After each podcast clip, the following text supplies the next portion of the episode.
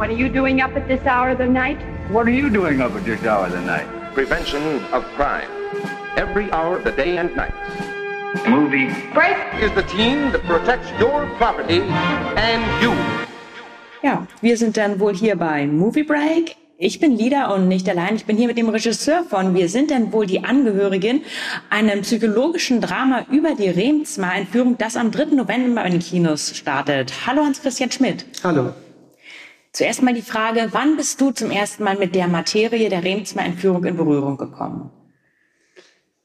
Ähm, das war 1996, als mein allererster Kinofilm ins Kino kam, nach fünf im Urwald und wir mit dem Film unterwegs waren auf einer Kinotour. Das war der April 96 und da gab es damals dann die ersten Meldungen, dass die Remsmar-Entführung zu Ende ging. Während der Entführung war, gab es ja so ein Stillhalteabkommen. Und dann erinnere ich mich an den Spiegeltitel und an alles, was man dann lesen konnte über diese 33 Tage. Aber ich hatte das auch alles wieder vergessen zwischendurch. Also es war mir gar nicht so im Bewusstsein, dass ich ähm, immer überlegt hätte, einen Film drüber zu machen. Das wäre jetzt nämlich diese Frage gewesen. Hast du damals schon gedacht, darüber würde ich gerne einen Film machen und dann wurde es jetzt endlich Realität? Gar nicht. Eher im Gegenteil, weil ich mich ja nicht mit so Krimis oder Thrillern eigentlich beschäftige, sondern in erster Linie mit Familiengeschichten. Und erst als dann Johann Scherers Buch kam und ich gesehen habe, dass da drin auch eine Familiengeschichte steckt, äh, hatte ich das Gefühl, das ist ähm, etwas, was man auch im Film erzählen könnte. Diese Dynamik zwischen ähm, Mutter und Sohn und dem abwesenden Vater und wie die sich sehr konzentriert eigentlich immer um einen Esstisch versammeln und mit den Leuten im Haus besprechen, wie es weitergehen könnte. Ist das Projekt unabhängig bei dir entstanden, dass du diesen Film so aufsetzen wolltest als Familiendrama oder hat Johann Scherer auch schon mal das Interesse gehabt, einen Film zu machen und das hat sich dann getroffen? Na, das hat sich getroffen, beziehungsweise weil, also man liest ein Buch, in dem Fall hat Michael Gutmann das gelesen, der Co-Autor. Ich habe es gelesen, wir hatten beide das Gefühl, das interessiert uns für eine filmische Umsetzung, wir fragen jetzt mal an. Und dann hat man ja ein Telefonat mit einem Agenten, der sagt dann, ja, äh, das, das Buch soll oder darf verfilmt werden. Es gibt schon ein Dutzend Mitbewerber, ihr könnt euch vorstellen. Und dann hatten wir ein Gespräch in Hamburg und haben dort schon erzählt, dass wir die Perspektive möglichst nah an Johann lassen würden und an seiner Mutter, dass wir nicht äh, den Entführten zeigen wollten. Und mit diesem Konzept haben wir uns einfach beworben. Bei aber eben jemanden, der auch wollte, dass sein Buch verfilmt wird. Das kam zusammen. Es ist sehr interessant, dass äh, Johann Scherers Perspektive, also die des jungen Sohnes, der damals Teenager ist, ausgewählt. Denn es scheint sehr signifikant für die Zeit, die wir erst heute haben, auch wenn es in Mitte der 90er steht nämlich diese All-About-Me-Kultur. Es passiert etwas, etwas Schreckliches passiert einem Menschen oder einer Gruppe von Menschen und sofort kommt jemand und sagt, okay, jetzt geht es aber nur darum, wie ich das empfinde und wie ich das sehe. Schien das euch jemals kritisch, dieser Ansatz? Denn Johann ist ja hier wirklich nicht das Opfer. Das Opfer ist mhm. Johann Rehnsma, der mhm. angekettet irgendwo sitzt, um sein Leben bangen muss. Mhm. Äh, Johann ist die ganze Zeit nicht in Gefahr und diesen Verlust des Vaters oder von Familienangehörigen, der ihm jetzt droht, der ist ja nichts Einzigartiges, der droht ja auch anderen Menschen in verschiedensten mhm. Situationen. Inwiefern schien es euch vielleicht schwierig, hier noch eine Empathie für diese junge Figur zu erzeugen? Also mir kam der Gedanke gar nicht. Ich habe eigentlich sofort verstanden, dass jemand, der so etwas erlebt hat, wie die Entführung seines Vaters, ähm, auch eben jetzt nach längerer Zeit, nach über 20 Jahren, das Bedürfnis hat, auch aus seiner Perspektive zu erzählen, was er damals erlebt hat, weil auch die Angehörigen sind, so viel glaube ich, habe ich jetzt verstanden, Opfer. Und in der Öffentlichkeit wird das oft anders dargestellt.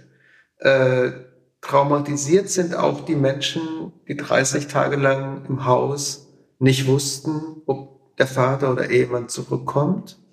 Und Johann sagt ja auch, ähm, für ihn ist das Ganze nicht gut ausgegangen, obwohl man ja immer sagen kann, dein Vater Jan Philipp Remsmar kam doch körperlich mehr oder weniger unversehrt zurück. Er sagt, schon mit dem Beginn der Entführung konnte das gar nicht mehr gut ausgehen.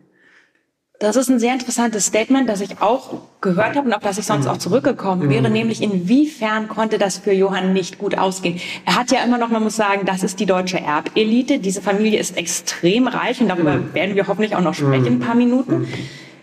Er hat zwei Bücher darüber geschrieben und daran sogar verdient.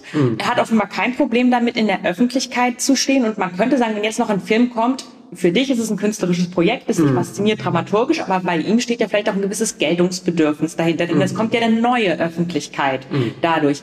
Inwiefern ähm, ist es jetzt für ihn nicht gut ausgegangen? Es wirkt ja fast so, es tut mir leid, wenn ich das so sagen muss, aber es wirkt ja fast sogar so, als ob er durch die Entführung in gewisser Weise profitiert hätte. Glaube ich nicht. Also müsste, müsstest du ihn auf alle Fälle aber auch selbst fragen, wie er dazu steht. Ähm, ich mache auch keinen Unterschied, ob jemand, der ein Buch schreibt, ähm, arm oder reich ist. Äh, weil jeder, der ein Buch schreibt und es veröffentlicht, hat der offenbar den Wunsch, sich zu profilieren und sich auszudrücken.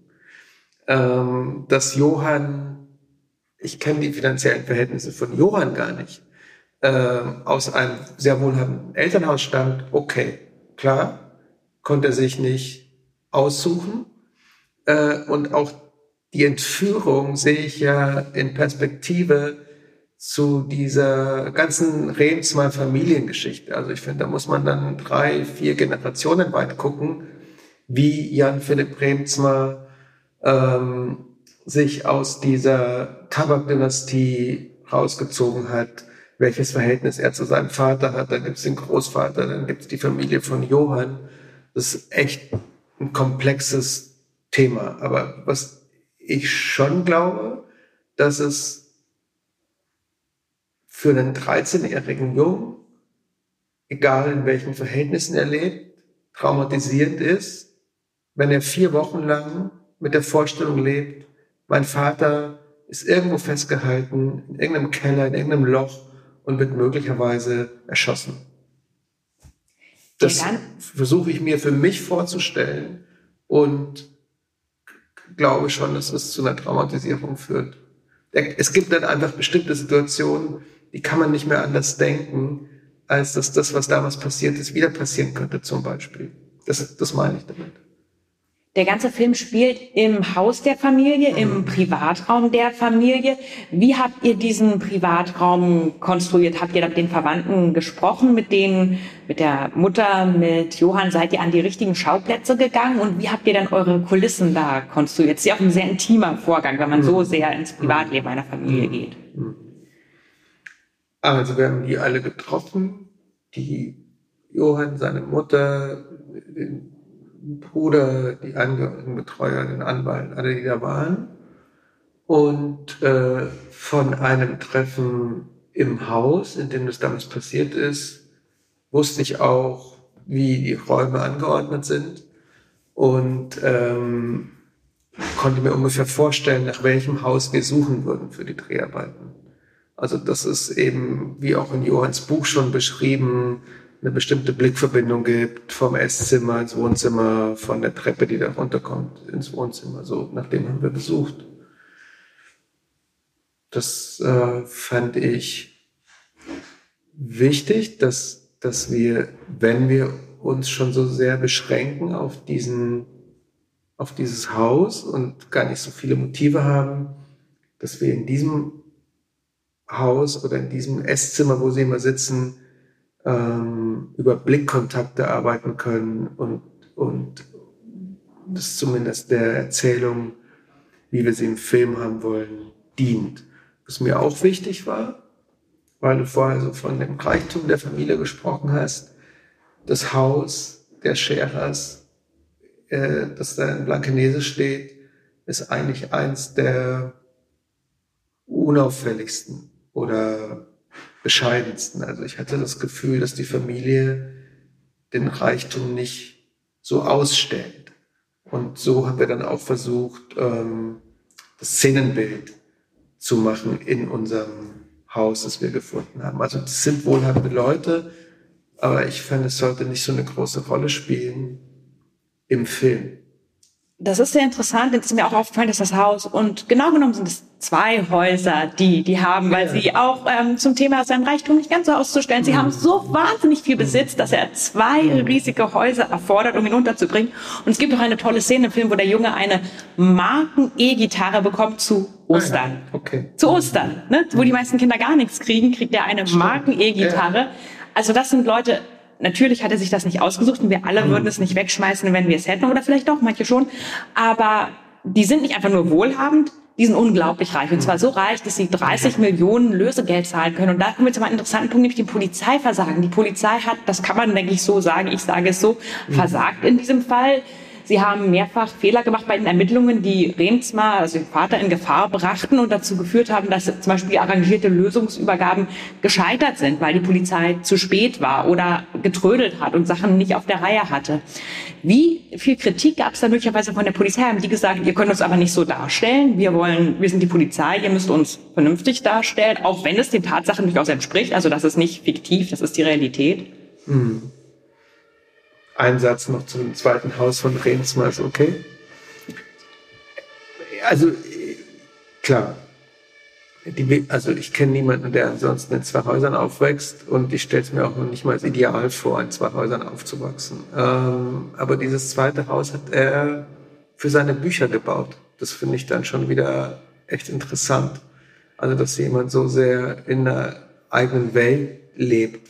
Wir sprechen nicht von einem Haus, das für, für Wertgegenstände da ist, sondern einfach für seine Leidenschaft der Bücher. Und er leitet ein Institut in Hamburg, Institut für Sozialzeit, irgendwas Geschichte, ähm, und hat da irgendwie 60 oder 70 Arbeitsplätze geschaffen für Leute, die, glaube ich, relativ unbehelligt dort forschen können. Also ich finde, ich dachte immer so, es, es gibt solche Leute oder solche Leute, die sind so wohlhabend, dass sie in Frage kommen für Entführungen. Und da fand ich es dann in dem Fall mh, mm, fast, mh, mm, wie soll ich sagen? Nee, ist doof. Man kann ja nicht sagen, den einen oder anderen hätte es mehr oder weniger treffen können. Aber ich fand es bemerkenswert, dass er, dass, dass der Entführte so viel selbst über dieses Thema nachgedacht hatte, dass er die Wehrmachtsausstellung initiiert hatte, dass es immer auch um Gewalt ging in seinem Leben, dass er keine Sicherheitsvorkehrungen hatte, dass er das für sich abgelehnt hat und dann Entführungsopfer wurde. Okay. Ähm, die Polizei. Die beiden Angehörigen Betreuer haben uns sehr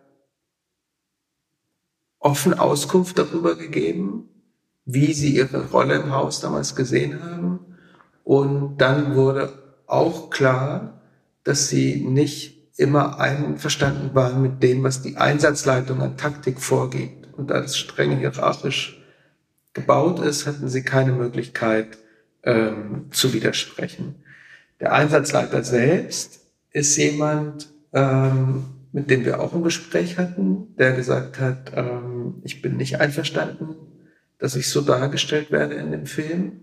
Aber faktisch ist das, was ihr aufgeschrieben habt, richtig. Ähm, er sieht sich nur als Mensch ganz anders. Das ist dieser Polizeieinsatzleiter Oster im Film.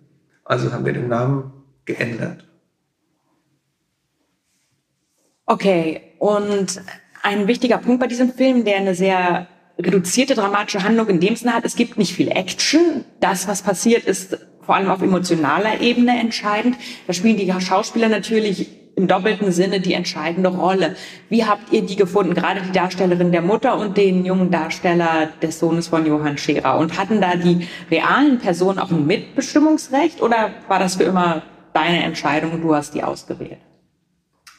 Meine Entscheidung zusammen mit den Leuten, mit denen ich arbeite, also Casting-Agentinnen und den Vertrauten hier so im Team, die Mitbestimmung von Johann Scherer, die ging nur bis zur zweiten Treatment-Fassung. Also der, der konnte er sozusagen noch ein Veto einlegen und danach nicht mehr.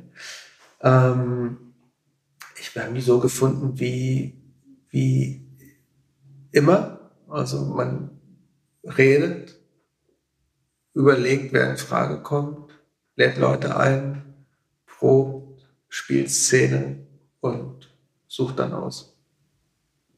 Der Film wirkt in seinem Szenario noch, noch immer sehr nah an der Realität.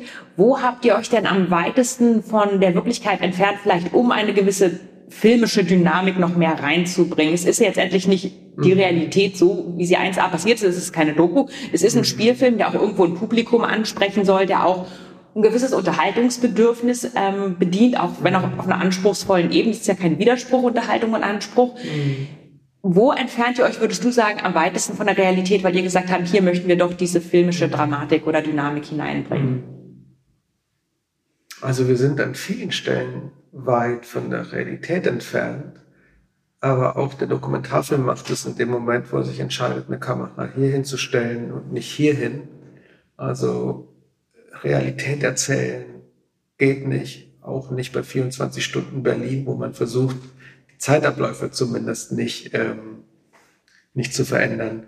Ähm, wenn die Aufgabe lautet, 33 Tage eine, eines Geschehens in zwei Stunden Kino zu verdichten, dann ist, glaube ich, erstmal die Frage, welche Perspektive nimmt der Film ein? Nur die der Hauptfigur oder auch die der Mutter oder von anderen Figuren? welche Perspektiven nimmt der Film nicht ein, wie geht man damit um, dass es zum Beispiel eine Woche gibt, von der wir nur wissen, dass es an Katrin Scherer nicht gut ging, macht man dann so Zeiteinblendungen und tut so, als wäre das jetzt irgendwie der so und so viele Tag der Entführung oder schreibt man eine Szene wie bei uns, wo man sieht, dass sie im Polizeirevier ist und den Einsatzleiter sprechen will und dann gegen eine Glastür knallt. Und das ist dann der Versuch von einer Dramatisierung. Aber so, dass sie auch gesagt hat, sie fühlt sich darin richtig beschrieben, es hätte ihr so passieren können, es ist ihr so aber nicht passiert. Also, ja.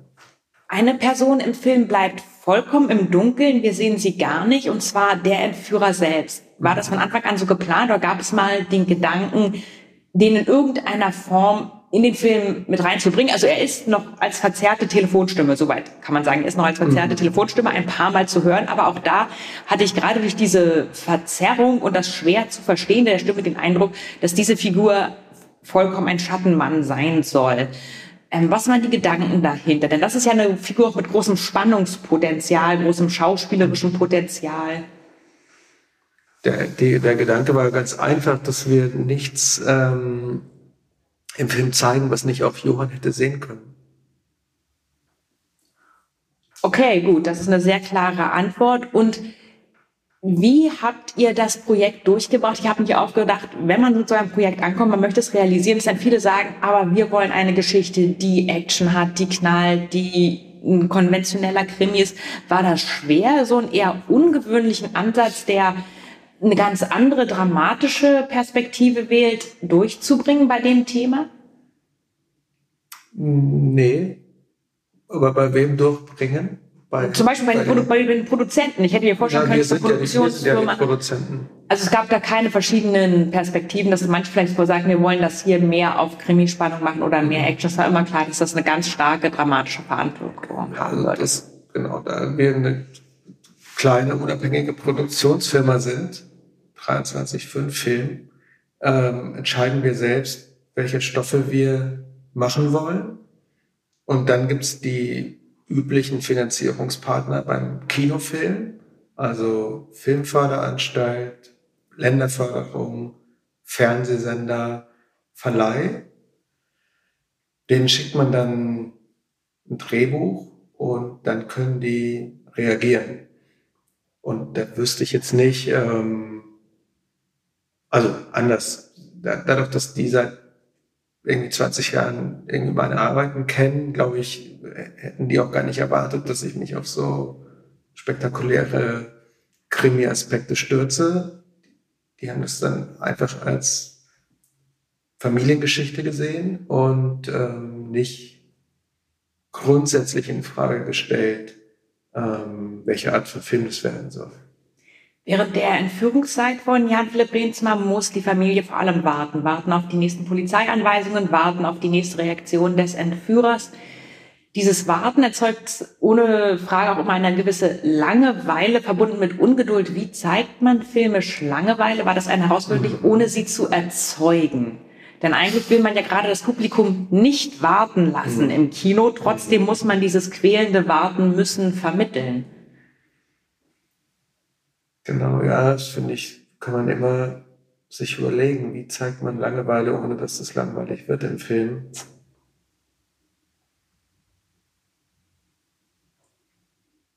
Und das war jetzt gerade Langeweile. Ja, genau. genau so. Ja, nee, ich muss überlegen. Äh, es gibt einfach diese Einstellungen, wo Johann auf dem Bett in seinem Zimmer liegt und an die Decke starrt oder wo er auf dem Sofa in der Dämmerung liegt und nichts tut, wo er sich irgendwie Silent Running anguckt äh, im Schlafzimmer seiner Mutter und hofft, dass die Zeit vergeht.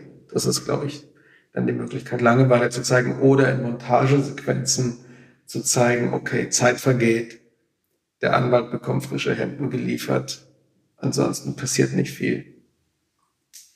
Wir sehen auch in dieser Zeit, die vergeht, wie zum Beispiel da Tischtennis gespielt wird mhm. und sogar Johann einmal mit einem der Polizisten auf den Rummelplatz mhm. geht. Spätestens bei der zweiten Szene möchten manche vielleicht anzweifeln, wie schlecht es jemandem geht, der dann sogar noch Nerv hat, sich auf den Rummelplatz zu mhm. amüsieren, auch wenn er davor Spaß jetzt nicht überschwappt. Ist das authentisch mhm. oder wie entstanden diese Szenen? Ja, das ist authentisch, das ist auch alles in, in Johanns Buch so geschildert, ähm, aber man sieht, finde ich, daran, dass es einfach nur hilflose Versuche sind, ähm, so einem 13-Jährigen irgendwie über die Zeit hinweg zu helfen. Also äh, gehen wir ins Kino, denk an was anderes, lass uns auf den Dom in Hamburg gehen und lass dich ablenken. Ich kauf dir diese tolle Gitarre zu Ostern, damit du hoffentlich ähm, nicht so sehr an den abwesenden Vater denken musst. Ich glaube, das ist alles so in dem Bereich. Wenn Sie sich einen bestimmten Wunsch für diesen Film aussuchen könnten, irgendetwas, was Sie sich von diesem Projekt erhoffen, was wäre das so als abschließende Frage? Was kann man für Wünsche haben an einen Film? Dass es vielleicht bei den Leuten ist, was äh, auslöst, dass ähm, irgendwas in der Richtung? Ich wünsche mir generell, wenn ich ins Kino gehe, dass ich ein emotionales Erlebnis habe und dass ich danach ähm, genug Stoff mitbekommen habe, um mit den Leuten, mit denen ich im Kino bin, zu reden. Das wünsche ich mir auch für den Film. Das wären auf jeden Fall spannende Gespräche. Ich bedanke mich sehr bei, für dieses Gespräch bei Hans-Christian Schmidt. Am 3. November, wie gesagt, startet Wir sind dann wohl die Angehörigen in den Kinos. Ihr könnt unsere Kritik aber im Movie Break finden. Schaut ihn euch an und äh, vertieft euch in die Geschichte. Das war's von mir hier. Dankeschön.